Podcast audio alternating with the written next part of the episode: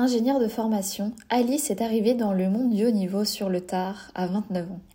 Une médaille européenne en poche décrochée en 2021 à l'occasion des Europes en salle sur 3000, un record de France ou encore une finale mondiale sur 3000 mètres steeple, Alice construit jour après jour son parcours de rêve olympique. Entre résilience, bienveillance et maturité, Alice apparaît comme un véritable exemple d'ambition, de motivation et de persévérance. Dans cet épisode, elle se livre sur sa progression, sur le pouvoir de l'échec et sur sa profonde passion pour son sport. Bonne écoute à tous. Du coup, là, actuellement, tu es, encore à Poche? Ouais. C'est bon, tu as, réussi à trouver du soleil ou c'est encore sous la pluie? Bah non, ils, entrent dans l'hiver, donc c'est de pire en pire en fait.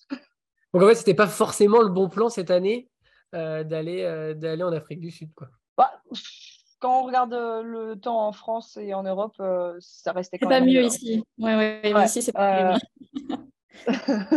Parce que là, ça fait combien de temps que tu y es Du coup, ça fait. T'as passé quoi un mois là-bas? Moi, j'aurais bouclé cinq semaines en tout. Ah oui, quand même, ouais, cinq semaines. Mm. Ok. Donc toi, ton objectif de stage, c'était de faire une, c'était une remise en forme ou euh, plutôt l'objectif d'arriver euh, et de pas taper une énorme perf en, rentrée? Euh... Question piège. Est-ce que c'est une remise en forme? Non, en fait, c'est dans la continuité de, ma préparation. J'avais repris trois semaines avant de, dans quatre semaines avant de partir ici. Et euh, il n'y a pas tout dans l'entraînement. Donc, euh, je ferai ma rentrée en compétition avec, euh, avec ce qu'il y a. Et on va peaufiner encore parce que la saison est longue. Hein. Donc là, je ne suis pas du tout dans un pic de forme pour début juin. Mais, en théorie, avec le niveau qu'on a atteint, on peut déjà se présenter sur des compétitions et, et aller, aller se tester. Quoi. Là, c'est quoi? Tu fais sur quoi ta rentrée? Je fais sur. Euh, bah, en fait, là, j'arrive aux interclubs euh, dimanche, dimanche euh, matin à Grenoble. Mhm. Et donc là, ce sera un 5000 mètres, un 1500 mètres, pardon. Et dix jours après, je fais la Diamond League de, de Rome, qui a lieu à Florence cette année, parce qu'ils sont en train de refaire le stade pour les, les Europes de l'année suivante. Et, et, ce sera ma première, ma première compétition sur ce type. Ok. Et là, pourquoi ta rentrée, tu ne la fais pas euh, sur 3000 Parce que d'ailleurs, j'ai vu un truc qui m'a fait, euh, qui m'a fait marrer, c'est que sur 3000, euh, ton record, c'est 10-28. Et je me dis, depuis toutes ces années, tu t'es pas... Sur, 3000 mètres en extérieur, oui. Ah, en extérieur? Ouais. Ok. Et pourquoi tu fais jamais ta rentrée, que ce soit aux interclubs ou après sur, sur 3000 plats Parce que je fais du 3000 l'hiver. Donc déjà, la base, je l'ai faite l'hiver.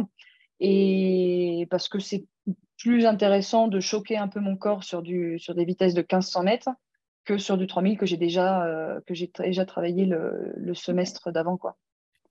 Et euh, peut-être qu'à un moment donné, on peut aller chercher un temps sur 3000 euh, dans la construction de la saison s'il y en a un qui tombe bien ou, quoi, mais ça ne va pas du tout être dans la préparation. Quoi. Oui, mais tu n'as pas après de compétitions internationales qui sont sur 3000 plats, donc ça n'a pas forcément un intérêt en termes de, de chrono. Quoi. Non, non, non, pas du tout. Le 3000, c'est plutôt une base, euh, une base de, vitesse même, qui nous permet de, valider une étape dans l'objectif de préparer le 3000 cycle euh, derrière. Donc, on ne fait pas les deux en même temps. Moi, je préfère le, séparer, euh, le compartimenter entre hiver et été. Et d'ailleurs, les, interclubs, toi, tu es licencié à Bordeaux de mémoire. Je sais pas non, c'est à Montreuil maintenant. Ah, tu à Montreuil Non, Montreuil. Oh y a des, y a des, c'est comme dans le football, hein, il y, a du, y a du transfert. Euh. Ah, j'ai l'avantage d'être euh, localisé en Espagne, donc euh, effectivement, l'histoire des clubs, c'est plutôt au plus offrant. Et, C'est un vrai, c'est un une, une, vraie compensation pour toi, c'est une vraie source de revenus, ce côté club? Bah, ils m'aident dans ma préparation, ça c'est clair. Ils m'aident sur les stages, ils m'aident dans mes déplacements, ils permettent toujours à mon coach de me suivre. Euh, donc c'est plutôt une qualité euh, d'entraînement plutôt qu'un gros revenu. Hein. Mhm. Euh, c'est un accompagnement dans ma préparation plus. Ok. Et d'ailleurs, parce qu'on parlait des acteurs club, en Espagne, c'est un peu le, même principe. Est-ce qu'il y a cette, cette, cette, cette, on va dire, cette notion interclub espagnole, comme on peut avoir en France, cette bonne fête de l'athlétisme?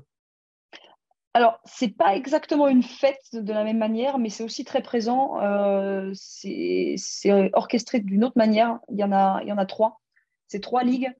Euh, ça commence en avril, euh, le jour la, veille d'avoir pris l'avion pour venir ici en, stage, j'ai couru la première ligue pour mon club en Espagne. il y a eu la deuxième pendant ma présence ici et il y aura la troisième en, juin. Et c'est séparé hommes et femmes. D'accord. Et, et, par contre, il y a du 3000 mètres steeple. Moi, c'est en fait comme ça que je suis venue à cette distance-là. C'était pour apporter des points à mon club en Espagne. Euh, j'étais l'athlète euh, la plus préparée et la plus forte pour encaisser euh, les, obstacles et les rivières. Et donc, ils m'ont demandé déjà en 2017 de me, de mettre là-dessus pour apporter des points au club. Donc, c'est très présent aussi. Euh, c'est pas une grande fête comme ce que j'ai pu vivre l'année dernière avec, avec Montreuil, parce que hommes et femmes aussi sont séparés. C'est pas, c'est pas la même dynamique. C'est différent, mais c'est c'est une compétition très importante pour les clubs euh, à niveau national. Quoi. Tu as toujours été licencié du coup en Espagne depuis que tu habites là-bas? Ouais, depuis 2016, euh, j'ai une licence en, Espagne. C'est là où tu t'entraînes du coup? Ouais, bien sûr, c'est là où je vis, c'est là où je. Où Ce que je veux dire, c'est ton club. Euh, tu t'es inscrit dans le club là où tu t'entraînes. Ah, bien sûr, c'est le club local. C'est le club local, ça s'appelle le Celta Vigo. Mmh. c'est un club de foot, ça Pour le foot, ouais, bien sûr. Donc, on a le Celta Football et le Celta Atletismo. Charles aime beaucoup le foot. Ouais, je suis un de foot. et les terrains, les terrains pour courir, euh, ils sont assez cool euh, où tu t'entraînes, ou ça reste. Euh, où enfin, c'est proche de la mer. Enfin, moi, j'avoue que je ne sais pas du tout. Et je connais le club du Celta Vigo, mais je ne sais pas si tu as la mer, si c'est à côté de la montagne. J'en ai aucune idée. Je suis désolé. C'est en Galice. C'est une petite région du nord-ouest de l'Espagne, côté Atlantique. Et euh, niveau, euh, niveau paysage, niveau euh, terrain, pour moi, c'est un terrain de jeu, c'est génial. J'ai aussi bien la rivière que la mer, la montagne, les petites collines. Enfin, c'est vraiment top. au niveau du revêtement, j'ai un peu de tout. et j'ai le Portugal juste à côté. Donc, après l'entraînement, je vais chercher des natas au Portugal. Euh, et, on, a, on, a, des difficultés parfois à entrer sur la piste ou alors euh, à mettre les haies sur le couloir 1 ou euh, à mettre le, vélo. Et donc, et donc, on va au Portugal et là, je peux m'entraîner dans des meilleures conditions. Donc, vraiment, autour de chez moi, j'ai tout ce qu'il faut pour faire du demi-fond de la piste. Et excusez-moi, j'ai un appel. Autour de, autour de chez moi, j'ai vraiment tout ce qu'il faut pour, pour, euh, pour performer. Et en tout cas, le climat est assez propice euh, à, à, faire du sport en extérieur. En fait, les Espagnols sont, vivent beaucoup en extérieur, beaucoup en communauté et, euh, et font beaucoup de sport. Et ben voilà, c'est une émulation qui permet, qui, qui, motive en fait à, à, être très sportif et vivre dehors. Quoi. Donc c'est en fait c'est un peu comme en France, tu as toujours la galère du couloir 1 avec, avec le petit coureur qui reste là et qui ne peut pas bouger. quoi. C'est partout pareil. Quoi. Euh, c'est plutôt qu'on n'a pas le droit d'aller au couloir 1 pour pas l'abîmer. Ah oui, d'accord. Ah oui, personne ah ah personne n'a le droit de me mettre le pied dans le couloir 1 à l'entraînement. C'est que, réservé aux compètes. Ah ouais, d'accord. Ah oui, pour les sportifs de haut niveau et tout, quoi. Ça, ouais, ouais, ouais. Du coup, euh, du coup, ça oblige à, calculer les tours en rajoutant 7 euh, mètres chaque tour, à chaque couloir. Bah, du coup, tu es meilleur quand tu, fais, quand, tu fais ta, quand tu fais ta course, quoi. Comment? Si tu es meilleur, parce que quand tu fais ta course, vu que tu cours tout au couloir 2, bah, quand tu cours au couloir 1, ça va plus vite. Quoi. bah, les, tours, les tours passent plus vite, ouais, c'est vrai. C'est clair. Parce que là, tu es toute seule du coup à t'entraîner ou tu as un groupe avec toi euh, bah, J'imagine. Non, parce que. Euh, ouais, ouais, j'ai un groupe. J'ai un groupe. J'ai mon, entraîneur euh, qui était l'entraîneur local de demi-fond du club. Et c'est avec lui que, que, que j'ai percé et qui m'a permis d'arriver à mon meilleur niveau maintenant. Il est d'ailleurs avec moi là en Afrique du Sud. Euh, j'ai pu, euh, j'ai pu, grâce à la fédération, le, ramener sur, euh, sur trois semaines du stage. Donc, il m'a laissé faire mon acclimatation au début et, et, il est arrivé pour les séances plus importantes. Mmh donc, donc, ouais, ouais c'est mon, mon, entraîneur est donc local et, et c'est lui qui me suit depuis le début, donc depuis un peu plus de sept ans maintenant. Ok. Tu as été approché justement par d'autres entraîneurs un peu au cours de ta carrière qui voulaient essayer de te récupérer ou pas du tout? Euh, par des clubs, pas, pas forcément par des entraîneurs, parce que ma vie est, enfin, en tout cas pas, par des entraîneurs français, parce que ma vie est en Espagne. Mmh. Et puis, euh, je ne suis pas du tout partisante du, du, de l'entraînement à distance. C'est d'ailleurs pour ça aussi que j'ai voulu le faire venir sur ce stage. L'année dernière, je suis venue seule et, euh, et l'altitude, tous les changements qu'on ne peut pas forcément anticiper quand, quand, on est chez nous, en fait, c'est beaucoup de stress pour le corps. Et, et moi, je voulais qu'il le vive sur place avec moi. C'est pour ça mmh. que je l'ai fait venir et, et ça permet d'adapter vraiment minutieusement l'entraînement derrière. Donc, moi, j'ai besoin de quelqu'un qui me voit en tout cas sur mes séances, euh, qui me voit trois, quatre fois par semaine sur les séances importantes. Euh, et donc, euh, pour moi, c'est un no-go d'aller avec un, coach qui ne me verrait pas. Quoi. Et c'est quoi ton lien avec, avec la Fédé? Parce que bon, je sais qu'il y a aussi typiquement Hugo qui, qui s'entraîne en, Belgique, toi tu t'entraînes en Espagne. Tu as un, tu as un lien avec, avec la Fédé? Je ne vais pas dire au quotidien, mais mais un contact régulier avec quelqu'un de la Fédé qui, qui, prend des renseignements sur, euh, sur ton pic de forme ou sur tes projets, etc. Il y a... Ah oui, oui. J'ai euh, mon interlocuteur direct de, de demi-fond qui est Patricia euh, qui prend très régulièrement des, des nouvelles. maintenant que je suis dans un suivi beaucoup plus, beaucoup plus précis, beaucoup plus minutieux à, la, à, la, à l'amont des Jeux et des, des, prochains championnats du monde, euh, on a une cellule scientifique. Mhm. Moi, je fais des tests HRV, euh, donc Earth Rate Variation, tous les, tous les matins. Donc, j'ai quelqu'un qui me fait des retours là-dessus. Euh, on a, qu'est-ce que j'ai d'autre comme, comme suivi bon, voilà, on a des stages réguliers. ils nous appellent pour connaître un peu nos moments de forme, les compétitions, si on a des problèmes. Donc, je pense que au moins une fois par mois, euh, on a un contact comme ça, et qui serait le même si j'étais en France. Hein. Euh, c'est le même pour tous les athlètes de ce, de ce cercle, euh, avec les objectifs qu'on a. On a, un, on a un, contact assez étroit avec eux. Et tu sais, tu as combien de personnes après qui ont, qui ont accès, je ne sais pas si on pourrait dire ça comme ça, mais qui ont ce suivi personnalisé, on va dire? Non, je ne peux pas dire parce que je ne veux pas dire de bêtises. Ok une cinquantaine d'athlètes, mais euh, voilà, ça peut être plus, ça peut être moins, 20% euh, de plus, 20% de moins. Voilà. Tu as, un lien, toi, directement avec la Fédé euh, espagnole ou pas du tout? Pas du tout, pas du tout. Ouais, comme tu n'as pas la nationalité, parce que je me disais, comme tu es dans un club, peut-être que tu as des liens comme tu as avec la Fédé française, mais non. Non, non, je, je, cours pour mon club pour leur apporter des points, mais comme en tant qu'étrangère, en fait. Ok, d'accord. Comme, comme en France, on peut voir des étrangers qui, qui, viennent aux interclubs, comme on peut voir des étrangers qui viennent sur des championnats de France. Maintenant, c'est ça, la politique a changé euh, pour plus euh, pour, plus porter préjudice aux athlètes français euh, qui, perdaient une place, par exemple, en finale parce que une étrangère la prenait. La politique a changé, mais c'est vrai qu'en Espagne, bah, par exemple, à l'époque, je, me suis, je suis aussi arrivée sur le steeple parce que en tant qu'étrangère, je ne pouvais pas passer directement en finale alors que je me qualifiais sur 1500 mètres parce que la politique était de ne pas laisser une étrangère prendre une place potentielle à euh, une locale, euh, ah à une, espagnole. Et donc, je restais aux portes de la finale. Et ça me dérangeait, ah j'avais envie de me confronter au meilleur. Et donc, euh, cette année-là, j'avais dit à mon coach, eh ben, prépare-moi à une discipline, à une finale directe, dans laquelle je pourrais directement entrer pour me confronter au meilleur. Donc, c'était 3000 mètres steeple et le 5000 mètres. C'est aussi pour ça qu'on a commencé à, à, travailler sur cette épreuve-là, parce que sinon, je ne pouvais, pas, je pouvais pas être avec les meilleurs. Ah, t'es vraiment arrivé par hasard en fait sur le steeple au final. Ouais, ouais, mais pas que. Je pense que étant cavalière plus jeune, euh, c'était un peu. Je voulais juste, c'était justement une question que je voulais te, poser vu que tu es une ancienne cavalière et peut-être que euh, tu continues encore, je sais pas, mais euh, c'était est-ce que tu t'es mis au steeple pour un peu reproduire ton passé de, de cavalière? Ouais, bah je sais pas. Enfin, c'était pas, en tout cas, c'était pas intentionnel. Mais quand j'y pense, je me souviens maintenant que quand j'étais ado, je passais mes après-midi au poney club avec les copines et, euh, et on montait les, les parcours d'obstacles pour les chevaux et en fait on passait l'après-midi à nous les sauter à pied quoi. Donc en fait j'ai passé toute ma vie à faire du steeple dans le sable avec des, avec des, des barres d'obstacles quoi. C'était destiné quoi.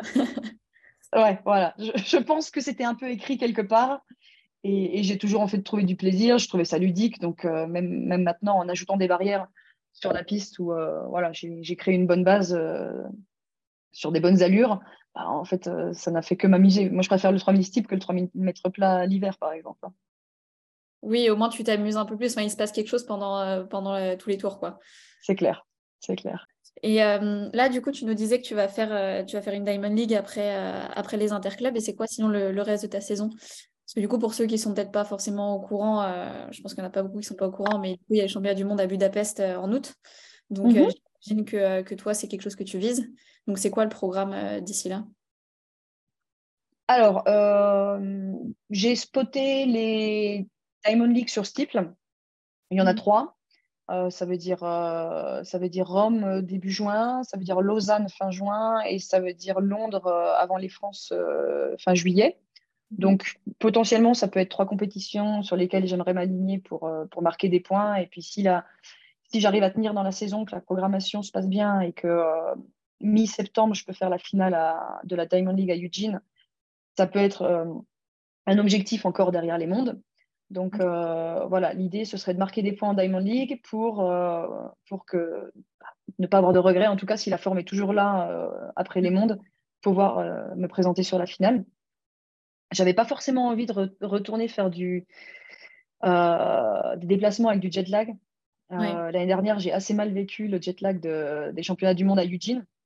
Ah et, j'ai regardé un peu toutes les compétitions, qui, les compétitions importantes qui allaient arriver dans cette prochaine de ce prochain cycle olympique. Et c'est vrai qu'on n'en a pas trop. On a Budapest, on a Paris, après il y a encore Tokyo, je crois, euh, l'année suivante. Mais euh, on n'a plus trop de, gros déplacements avec des, décalages horaires à, assimiler. Mais bon, voilà, je me dis que peut-être la, finale de Eugene, c'est la dernière. Toujours, euh, on peut toujours se présenter si la forme est là. Et, au milieu, j'aimerais bien mettre ben, peut-être un mile, peut-être un 1500 mètres. Euh, histoire de venir me tester un peu sur ces distances-là. Mon record sur 1500, il date de, 2020. Je n'avais pas préparé et puis j'avais couru en 91 à cette, à cette époque-là. Euh, bah, depuis, on a des chaussures euh, qui, qui, ont fait descendre la densité de tout le monde, donc pourquoi pas la mienne aussi. Mon niveau a augmenté, donc voilà, j'aimerais bien aller chercher un chrono qui se rapproche, bah, descendre de 4,10 et qui se rapproche de 4,5 petit à petit. Quoi. Donc c'est pas un objectif, mais c'est quelque chose que j'aimerais bien valider dans ma carrière et je pense que c'est le moment à faire, de le faire. Donc euh, voilà, si, je peux, si l'occasion se présente, je le, ferai cette année dans, la saison.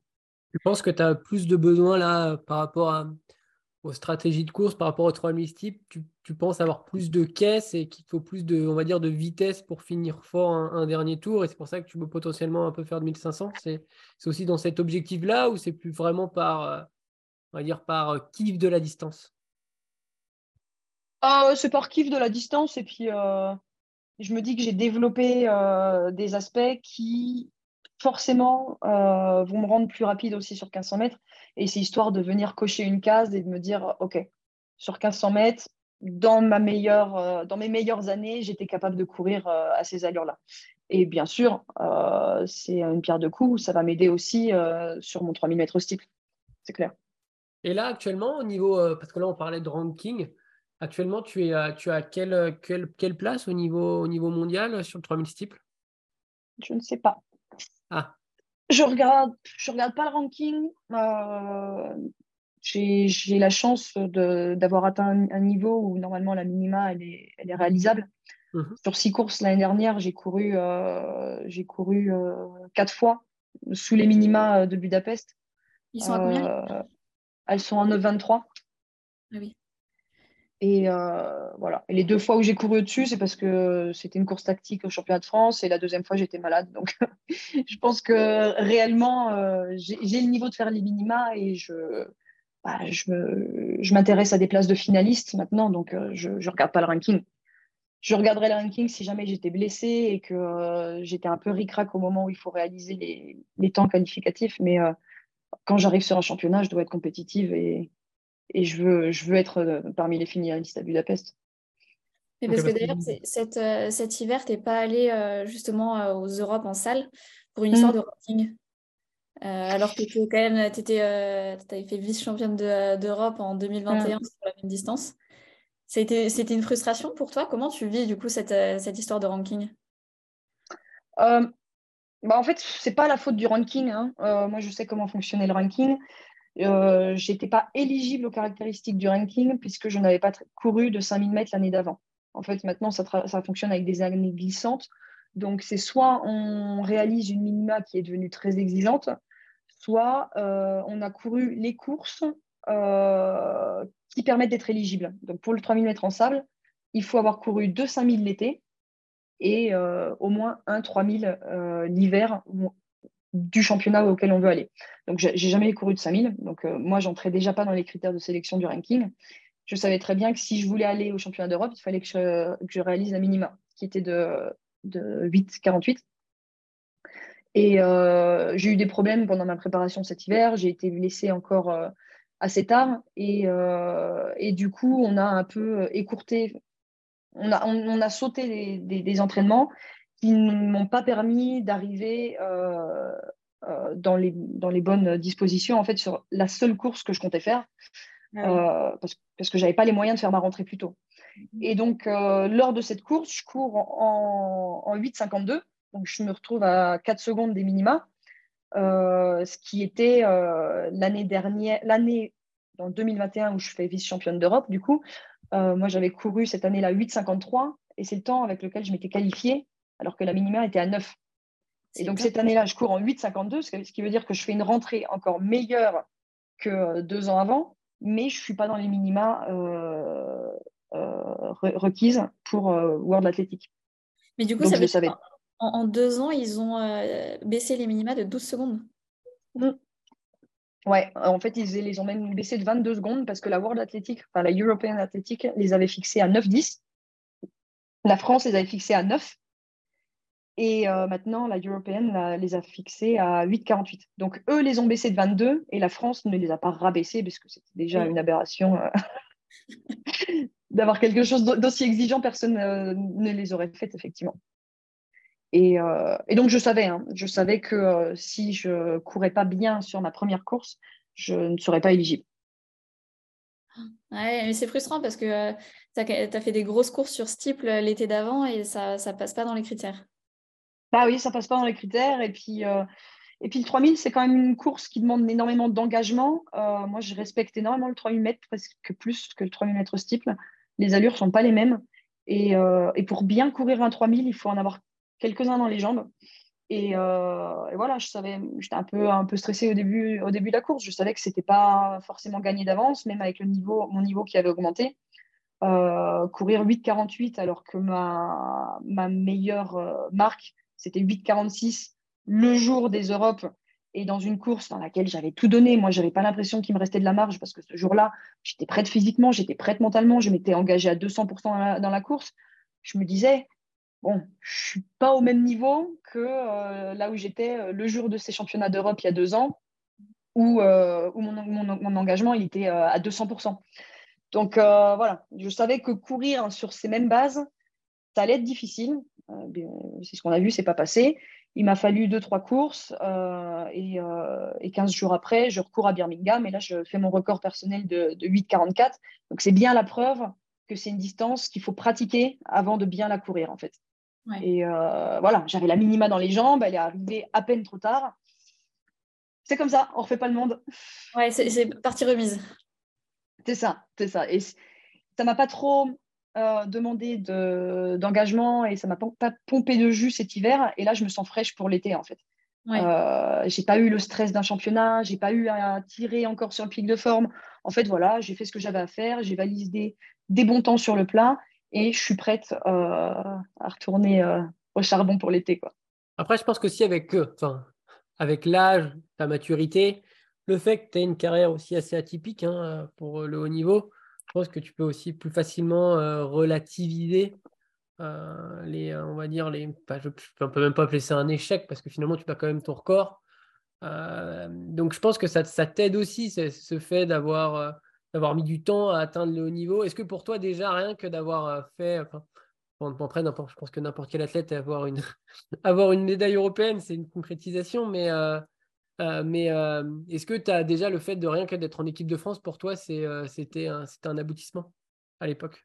Hmm. C'est intéressant, on peut en parler longtemps de tout ça. Mais ma, question était très longue aussi, je n'arrivais pas à la finir. Ah, ah, ah. Mais ouais, moi j'ai une tête assez, assez froide, donc je sais que les choses elles n'arrivent pas par hasard et en tout cas quand elles arrivent, il faut essayer d'en tirer un maximum de, de parties. Parce que voilà, quand elles sont passées, ben, tu ne peux plus rien faire dessus. Et il y a toujours un moyen de rebondir derrière. Donc voilà, oui, comme, tu dis, je ne le considère pas comme un échec, mais bah, comme un tremplin, en fait, comme une bonne base et un tremplin pour l'été. Et, est-ce que c'est un aboutissement? Oui, déjà, il y a la médaille, il y a le fait d'être en équipe de France. Euh, tu vois, moi, en 2020, j'avais fait les minima pour le semi-marathon, le championnat du monde de semi-marathon. Euh, il n'a pas eu lieu en mars parce qu'on était en plein Covid. Mhm. Et ils l'ont repoussé en, octobre 2020. Et, euh, et, à cette époque-là, j'ai eu la proposition de partir en stage FFA. C'était mon premier stage FFA à Font-Romeu avec l'équipe de France, Patricia Djaté qui avait organisé ça. donc c'était pour moi une porte ouverte à mettre un pied dans la fédération, à connaître du monde, à, voir un peu comment optimiser la performance, comment ça c'est les stages en altitude. Enfin, vraiment, je sentais que ça allait m'apporter énormément. Et, euh, j'ai préféré renoncer à ma première sélection en équipe de France à ce moment-là sur semi-marathon parce que j'étais persuadée, j'avais ce feeling, ce sentiment que ce stage en fait allait m'apporter plus que du semi-marathon où euh, je sais que je vais me diriger vers la route après, mais je suis convaincue que j'avais quelque chose de faire, à faire avant sur la piste, sur 1500 mètres, sur 3000, sur 3000 steeps. Et, euh, et, donc, du coup, en, octobre 2020, je vais à ce stage équipe de France, je rencontre beaucoup de monde, je vois comment les gens s'entraînent, je compare un peu avec ce que je fais, je vois les techniques de récupération. Enfin, vraiment, ça m'ouvre les yeux euh, sur, euh, sur le haut niveau. Et, et en fait, j'ai eu raison, je suis rentrée de là, je continue à m'entraîner. Novembre, décembre, Janvier, je fais mes rentrées, je commence à courir en 9 minutes sur, sur 3000. Euh, je descends mon chrono également sur 1500 en salle. Et puis euh, là, je suis prise à Liévin et c'est là où je fais 8,53 et je fais les minima pour les championnats d'Europe. ensuite, je valide mon billet aux France et je vais au championnat d'Europe. Et j'étais tellement surmotivée, tellement engagée dans le championnat dans lequel j'étais et, j'étais émue vraiment d'être là. Et il y, a eu la, il y a eu la médaille qui est tombée derrière. Donc, euh, oui, c'était important pour moi d'être en équipe de France, mais j'ai aussi été capable à ce moment-là de voir un peu plus loin euh, et d'avoir une vision à long terme. Et ça, je pense que c'est aussi ma formation d'ingénieur, tout ce qui est projet, euh, avoir une bonne base, planifier, etc., qui, qui ont fait que j'ai réussi à, avoir un peu ma saison et mon début de carrière, d'explosion de carrière à haut niveau à ce moment-là. Ça me fait, ça me fait plaisir d'entendre ce type de, réaction, d'avoir quelqu'un qui est assez quand même euh, assez posé. Enfin, je trouve ça, ça très bien d'avoir une tête. Euh, tu as la tête bien faite. Hein. Après, je pense que c'est aussi lié à tes études et tout ça. Donc, je pense que ça fait aussi la différence euh, et de, pouvoir bien construire sa carrière. On a fait un podcast il n'y a pas longtemps avec un très grand athlète, la personne de Vincent Louis, qui nous expliquait que que c'était facile d'être champion de France, d'être champion d'Europe chez les jeunes, mhm. mais, gagner chez les adultes, pas la même chose. Et euh, mm. c'est beaucoup plus fort de réussir à les gagner chez les grands qu'à les gagner euh, sur, ta génération, tu vois. Mm. Bien sûr. Euh, mais, mais c'est une intelligence et une maturité que tu as eu même après, parce que l'année dernière, tu as fait du coup les championnats du monde où tu t'es un peu blessé sur ton steeple. C'était une mm. course qui était, euh, qui était euh, où il s'est passé plein de choses dedans et tu t'es un peu blessé. Et euh, je pense que beaucoup d'athlètes à ta place se seraient dit tant pis, j'ai la cheville un peu en vrac, c'est pas grave, il y a les Europes, je peux aller chercher une médaille, j'y vais. Toi, tu mm. t'es dit, il préférais te dire non, c'est pas grave, c'est c'est que partie remise, je fais attention à moi et je repartirai mieux après. quoi. Ouais. Ah, bien sûr. c'est vrai que la médaille, c'était un, la médaille aux Europes, c'était un, aboutissement. Mais c'était hyper motivant aussi. Et derrière, je savais que j'avais énormément de marge parce qu'en fait, à cette époque-là, je travaillais encore. Et, euh, et, la médaille m'a motivée en, me montrant que, bien sûr, dans les conditions dans lesquelles je m'étais préparée, j'avais réussi à être là, mais en fait, j'avais encore d'autres choses à aller chercher. Et, euh, et, à partir de là, bon, j'ai eu des contrats qui se sont offerts forcément, euh, avec, euh, avec la médaille et la visibilité, euh, j'ai commencé à pouvoir euh, envisager de devenir pro, athlète professionnel. Et donc là, j'ai fait le choix de, laisser mon, métier de côté pendant, pendant quelques années jusqu'au JO. J'ai fait des calculs et, ça pouvait tenir. Et, du coup, j'ai toujours fait des, planifications à, à, moyen et long terme, jamais court terme, parce que à court terme, on, réfléchit un peu toujours dans l'émotion. et je préfère plutôt être rationnel pour que ça tienne, plutôt que d'aller chercher l'émotion de l'instant présent, qui, qui va peut-être être momentanée, mais qui ne va pas pouvoir me faire durer dans le, dans le futur. Et c'est un peu aussi cette, cette gymnastique d'esprit-là que j'ai eue après, les, après les mondes. même mon coach avait vraiment envie d'aller au championnat d'Europe parce qu'il savait que j'étais en forme pour me battre pour une médaille. Sauf que ben, moi, j'étais quand même consciente qu'on était sur une année à deux grands championnats. D'habitude, ça arrive jamais. C'était le cas parce qu'on a eu des, des reports dus au Covid. Mais je me disais, j'ai déjà fait un super championnat du monde, euh, une très belle prestation. J'aurais pas pu faire mieux que ce que j'ai fait pendant ma finale euh, parce que c'était dur. Euh, il s'est passé ce qui s'est passé, mais c'est pas arrivé pour rien. C'est parce que je, je me suis vraiment engagée dans cette compétition et, et j'ai pris des risques. Et puis ben, j'ai chuté parce que j'étais plus lucide. Je me suis tordu la cheville à l'arrivée parce que j'étais plus lucide. J'ai même éteint le chrono que j'avais jamais allumé euh, parce que, parce que j'étais en pilote automatique, comme quand Normalement, la, la, montre, c'est dans le sac. Hein. Hein? Normalement, la montre, c'est dans le sac. Hein. Ouais, mais sinon, on voit ma trace de bronzage, l'été. c'est esthétique, en fait. c'est ma manière de tout contrôler. Donc, même quand je suis en chambre d'appel, je veux savoir combien de temps il me reste pour savoir tous mes petits trucs, quand est-ce que je commence à me mentaliser, tout ça. Donc, moi, ma montre, je, l'ai jusqu'à ce que je prenne le départ. Mais je l'allume pas. Promis, je l'allume pas. je l'ai éteint, je l'ai éteint parce que voilà, j'étais en mode Tu as peut-être besoin pour tes stats euh, Strava, je sais pas, c'est peut-être pour Strava au cas où. Non On déconnecte de Strava. sur, la, sur la piste de LinkedIn au cas où elle, il peut être prenable. Voilà, donc ce que, je disais, c'était que voilà, j'avais, j'avais donné le maximum sur cette course euh, et j'étais contente. Je n'avais pas besoin à ce moment-là d'aller chercher plus parce que je savais que ce serait prendre des risques. Euh, il y a des médecins, ils voulaient mettre des, corticoïdes, ils voulaient mettre des trucs pour cacher la douleur. Moi, je n'étais pas du tout dans cet objectif-là. Euh, j'étais contente, j'avais validé ce que j'avais à faire aussi et je voulais déjà me projeter sur l'année suivante et courir, courir en étant physiquement intègre, en étant bien, en n'ayant pas de douleur franchement, c'est le meilleur cadeau du monde qu'on peut avoir quand on est passé par la blessure. Donc euh, voilà, je préfère à ce moment-là prendre du temps, me régénérer. Et puis, bah, mine de rien, même si j'étais un peu en retard cet hiver et que bah, je n'ai pas été sur, présente sur le grand championnat, bah, c'est pas grave. Il y en a un qui arrive la saison suivante. Et puis, euh, il y aura d'autres choses à faire. Et puis voilà, il y a les JO euh, à deux ans. On ne peut pas prendre trop de risques, des opérations, des trucs comme ça. Enfin, c'est pas concevable avec le temps imparti à ce moment-là. quoi. Parce que même en 2021, c'était aussi la décision que tu avais prise pour les, pour les JO. Tu avais mm. renoncé à une préparation pour les JO parce que tu étais aussi un peu blessée. Mm, mm, c'est encore plus fort, je trouve, de, se dire les JO, tu n'en as qu'une fois tous les quatre ans et, euh, et là, tu, tu, euh, voilà, tu préfères encore une fois euh, te reposer et prendre soin de, tes blessures plutôt que voilà, repartir au charbon directement. Non, mais je pense que j'ai le curseur perf et respect de mon corps qui est qui sont toujours en train de jouer l'un entre l'autre et je respecte énormément mon corps pour tout ce qu'il m'offre tous les jours à l'entraînement. Euh, et il y a un moment où je sens que c'est la goutte d'eau qui ferait déborder le, vase et, euh, et que c'est mieux. Voilà, c'est reculer, reculer, reculer pour mieux sauter. Et, et je pense que c'est une, une relation saine à avoir avec son corps si on veut durer dans le temps.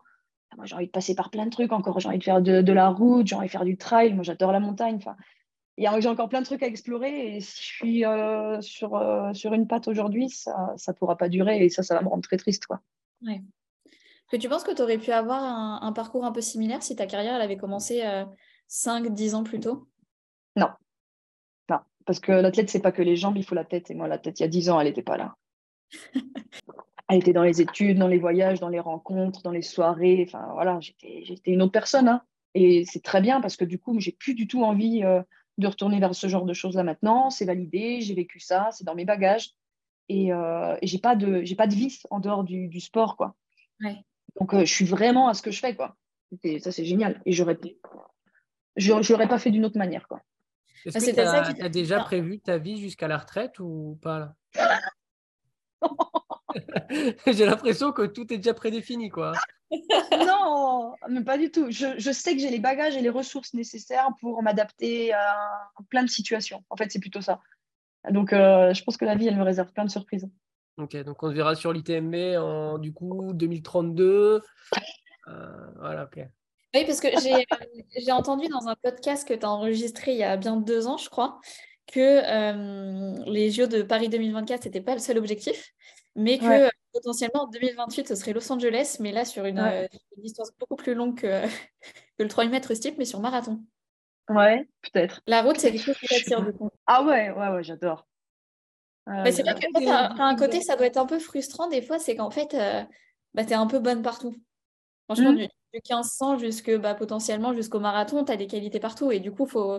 ça doit être difficile de se canaliser dans une, dans une seule discipline.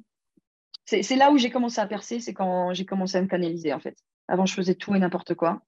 Et du, 800 au semi-marathon. J'ai jamais fait plus que du semi-marathon en compétition, mais euh, c'est vrai que quand je suis arrivée en Espagne, moi, je lui ai demandé de me préparer à mon entraîneur sur la route. Après, il m'a demandé de venir apporter des points au club sur la piste. Et en fait, on a vu que j'étais un peu mieux. Et puis, moi, je prenais vachement de plaisir sur la piste, en fait.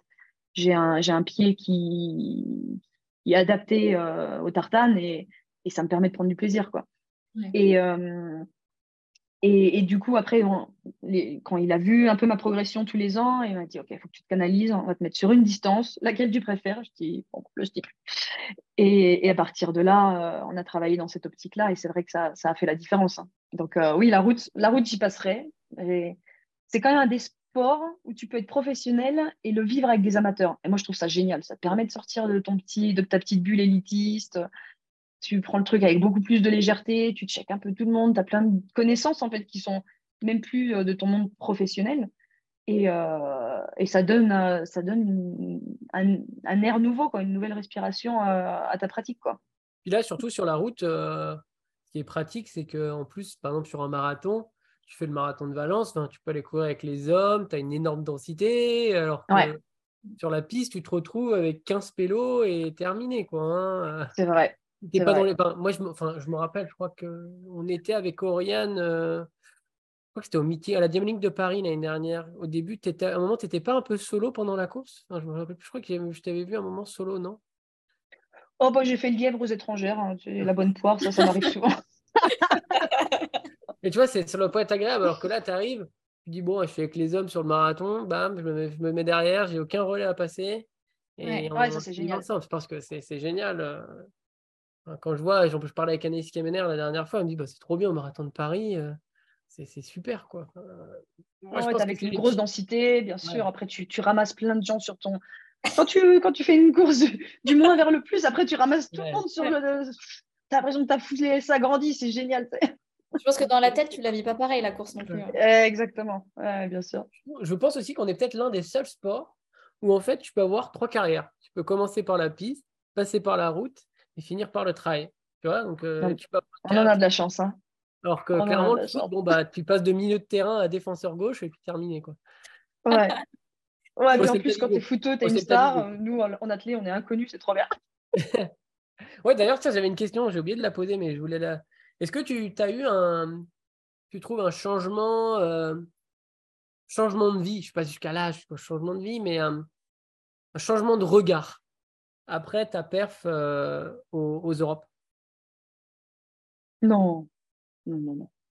Non? Ah, Moi, je ne suis pas en France. Euh, donc, c'est peut-être compliqué à dire, mais euh, ma vie, elle est simple. Hein. Franchement, je suis contente. Je n'ai pas, pas beaucoup de besoins, je n'ai pas beaucoup de dépenses. j'ai pas.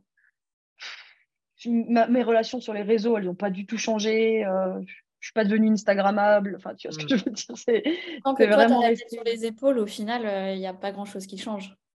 Ouais, ouais, ouais. Après, c'est ce que tu en fais, hein, mais euh, non, moi vraiment ma vie, elle est le regard euh, des autres sur moi ou mes relations. Enfin, vraiment, elles n'ont pas changé. c'est vrai que je préfère peu de relations authentiques que beaucoup de relations superficielles. Hein. Mm. Et et et ce qui a changé, c'est ma motivation et la confiance en moi en me disant, euh, bah, en fait, j'ai vachement de marge, quoi. depuis que je travaille, depuis que je travaille plus, c'est limite plus simple parce que mon volume et mes intensités d'entraînement, quand j'ai préparé les Europes, où j'étais encore ingénieur, euh, pas à temps plein, j'étais à 65% à cette époque-là, j'avais déjà baissé mon taux, mais bon, je travaillais quand même. Euh, en fait, mes entraînements, ils n'ont quasiment pas changé, c'est juste ma récupération. Donc, euh, j'étais arrivée à un point de rupture. C'est pour ça que j'ai commencé à me blesser et je me suis dit, OK, si vraiment tu veux rester là, il faut que tu récupères. Et c'est là. Et, on a du mal, en fait, quand on est hyper actif dans la vie, productif, qu'on veut mener tout de front, on a du mal à se dire, tu as besoin de récupérer. Ah non, moi, en fait, j'ai l'impression que je fais rien de ma vie, que je ne suis pas productive. Mais non, je devais me convaincre que je devais me reposer pour être performante dans un des domaines sur lequel je voulais me battre à 100%. Ah, c'était l'athlète, c'était maintenant. Être ingénieur, j'aurais un peu plus de temps plus tard. quoi. Et euh, tu parles beaucoup du fait que euh, ta carrière, tu vois ça vraiment comme un projet que tu construis au fur et à mesure. Et mmh. euh, ce serait quoi pour toi vraiment l'aboutissement de ce projet? Jusqu'où tu veux l'emmener? Oh, j'aimerais bien, je sais pas, le jour où je m'arrête, j'aimerais bien m'arrêter parce que j'ai décidé que c'était fini, que je voulais passer à autre chose. Et puis, et puis m'arrêter sur, sur des bonnes perfs et puis m'arrêter en bonne santé, en fait. Ça, pour moi, ce serait l'aboutissement. C'est, je peux pas dire quand est-ce que ça, va s'arrêter, je peux pas dire sur quelle distance, je peux pas dire ce que j'aurais réussi euh, comme objectif, comme médaille, comme voilà. J'aimerais juste que le jour où j'en ai marre, ben, c'est moi qui l'ai décidé euh, je sais pas, j'arrête pas parce que je suis épuisée et j'arrête pas parce que je suis blessée en fait. je voudrais, j'aimerais bien que ça, ça soit fluide. C'est bien parce que du coup, toi, ton aboutissement, c'est pas forcément euh, une médaille olympique ou un truc comme ça, c'est, c'est un peu plus profond que ça. Ouais, ouais, je crois qu'il y a un, petit truc un peu spirituel euh, dans ma pratique de l'athlétisme. on avait échangé avec, avec Aurore Fleury, on l'a fait deux fois avec mhm. Aurore. Et, on, adore parler avec vous, et, aussi elle nous avait parlé de toi, mais vous êtes pétillante, quoi. Voilà, vous prenez. Oh, c'est gentil! Non, mais c'est cool. Vous vivez les choses avec passion, c'est un truc de dingue. cool d'avoir ça, tu vois. Euh, as ah bah là, on a passé quatre semaines en, chambre ensemble, je te jure. oh là là, qu'est-ce que ça parlait! Non, c'était chouette. chouette et on est vraiment alignés là-dessus. Ils sont pas mm. longues de bois en mode ouais, les JO, machin, tu vois, c'est ah, ça, ça, ça pue le plaisir et, c'est peut-être pour ça que ça marche aussi. Alors, c'est sûr que là, Aurore, elle vit euh, des moments un peu plus compliqués. J'espère qu'elle va réussir à s'en sortir, qu'elle va revenir très bien là. Ça, ça revient, ça revient, ça revient.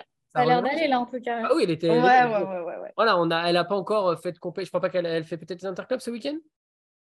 Oui, oui, oui. Voilà, donc c'est son retour officiellement, alors qu'elle n'avait pas fait de compète euh, avant, je crois. Là, ouais. Donc, euh, ah là, elle n'est pas au niveau, euh, elle n'est pas à son niveau à elle et à celui auquel euh, elle aspire et elle veut être, mais elle est en très très bon chemin. Très, bah, tant mieux, parce que voilà, elle a eu, c'était aussi de la résilience. Là, elle, a, vécu des, une longue période compliquée et, elle nous avait mm. parlé de toi la dernière fois. Donc franchement, c'est super cool. Bah, voilà, on sent qu'il y a une vraie, une, commence à voilà, avoir une vraie équipe de France. Et, et c'est cool, on a une génération quand même assez, assez sympa. Maintenant, on espère que tout le monde va briller au JO 2024. Et... Bien sûr. Bon, même si sans doute on ne sera pas dans le public, hein, mais. Euh. on regardera la télé. Hein. Non, mais on se mettra devant le stade et puis on encouragera de l'extérieur. mais non, mais non, mais non, ça, ça, va se libérer. Il va y avoir des places, il va y avoir des calendriers à jour, tout va bien se passer. Oui, au futur. Soyons optimistes. Non, mais en tout cas, c'est vraiment cool de, de, de, de, voir ça. Enfin, franchement. Euh, ouais, vous avez toujours le sourire, vous vivez, vous vivez ça avec passion et, euh, et c'est un beau, euh, un beau moyen de, partager, de partager l'athlétisme. Ouais, ouais, ouais. Bah, on, espère en tout cas le communiquer aussi parce que ben, c'est un sport qui est difficile, ça peut être ingrat. c'est de la motivation tous les jours et voilà, si on peut, peut véhiculer que, que, c'est du plaisir, que l'échec, ça fait partie de l'aventure, euh, que l'échec rend plus fort si on arrive à en ressortir à chaque fois. Euh, bah, en fait, les victoires n'en seront que, plus agréables, que plus, jouissives. Et puis, surtout, partager, partager avec son entourage, euh, ça rend. Bah, on a l'impression qu'on. C'est un projet, c'est des choses qui nous dépassent en fait. À partir du moment où on le, partage avec d'autres gens qui vivent aussi ces émotions, ça fait vibrer, c'est génial. Quoi. Non, mais c'est vrai que même pour rebondir sur, sur ce que tu disais tout à l'heure, par exemple, cet hiver, tu n'as pas fait les Europes sur 3000. Mais euh, il y a plein de gens qui auraient pu se dire, bah voilà, l'échec, euh, c'est de ne pas avoir fait les Europes sur 3000. Mais euh, toi, tu gardes en tête, bah non, j'ai fait 8,44 et j'ai validé un palier supplémentaire pour la suite. Mmh. bien sûr. voir, voir, le verre toujours à moitié plein, c'est quand même cool. Mmh, mmh, il faut être en phase avec soi au moment où on est, avec les moyens qu'on a. On ne peut pas toujours être au top. et puis, il, faut être, il faut être lucide. Et est-ce que tu t'es déjà vu là sur la, sur la piste euh, du Stade de France ou pas encore? Est-ce que, parce que comme tu es dans la. Ah, il faut que j'appelle ma prépa mentale, qu'on se fasse une petite visualisation là. non, mais tu t'es. Non, est-ce que tu as, déjà pensé à ça ou pas encore? C'est trop loin. Bah, écoute, je suis déjà en train de la visualiser avec toi là, et tu viens de me faire réaliser qu'il l'avait peinte en violette cette année, enfin pour les jeux. Ok. Euh, bah, écoute, je, je vais y penser euh, fortement ce soir et à un peu plus d'un an des jeux, je vais commencer à, travailler ma visualisation. Ah, il faut. C'est quelque chose que tu fais vraiment à chaque compète, ça par exemple, la visualisation?